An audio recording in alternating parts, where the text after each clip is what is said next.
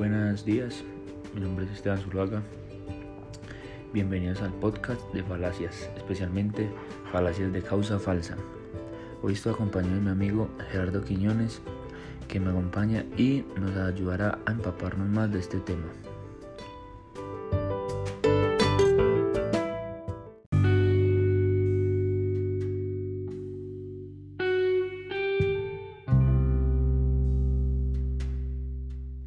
Gracias Esteban Zuluaga por haberme invitado, pero sin más dilación empecemos con el tema. Primero que todo, ¿qué es una falacia? Es un argumento que parece válido, pero no lo es.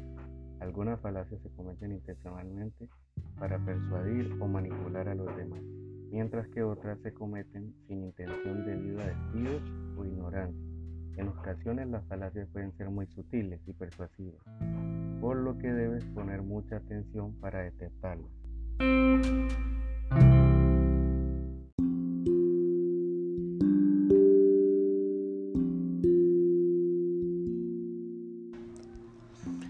Y que argumentos sean falas no implica que sus premisas o conclusión sean falsas ni que sean verdaderas.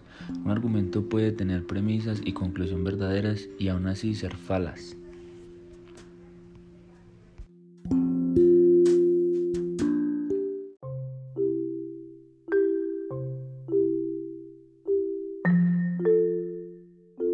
Y ahora, ya que saben qué es una falacia, prosigamos con una falacia de causa falsa.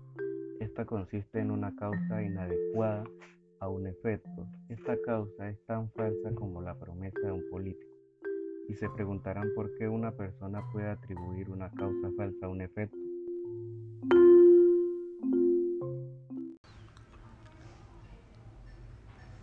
Bueno, definitivamente puede ser porque hay una intención o porque no la hay. Y si hay una intención, claramente es una sofisma y lo que busca es realizar un engaño, como sucede en las publicaciones que tratan de hacernos creer que ciertos productos causan ciertos efectos como la felicidad, como el éxito amoroso, etc.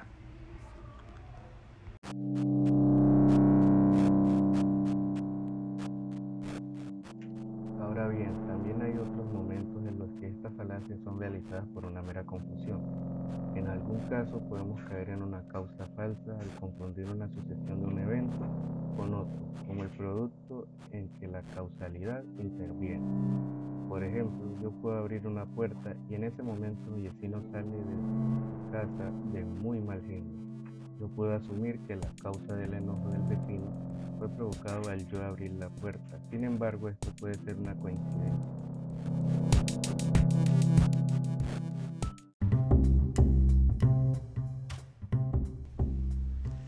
Pero también es claro que una forma de caer en una causa falsa es no considerar las otras posibilidades que implica la explicación casual, es decir, nosotros entendemos que un suceso provoca otro, pero tal vez no estamos considerando otras alternativas que pueden explicar este suceso, como el caso que dice que el vecino, al abrir la puerta veo que sale el mal genio y el otro día a la misma hora el vecino vuelve a salir de mal genio y confirmó desde mi perspectiva que yo soy la causa de su enojo. Sin embargo, mi vecino tiene programada su alarma para levantarse y salir a trabajar a un trabajo que odia y entonces sale de mal genio y por frustración de saber que tiene que ir a ese lugar que odia tanto. Esta es una de los dos tipos de falacia de causa falsa llamada non causa pro, confusión entre la causa verdadera y la causa y la que no lo es.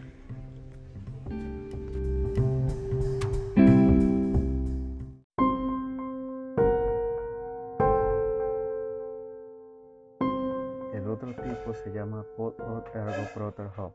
Consiste en realizar una inferencia en la que un acontecimiento es la causa de otro por el hecho de suceder antes. Por ejemplo, he ido al curandero para que me cure de una grave enfermedad. Un mes después he experimentado una mejora notable. Por lo tanto, el curandero me ha sanado. Se trata de una falacia, puesto que el razonamiento que emplea no es válido, ya que no garantiza que lo que se argumenta sea cierto, pudiendo llegar a conclusiones erróneas. El que dos fenómenos estén correlacionados no es evidencia suficiente para asegurar que uno depende del otro.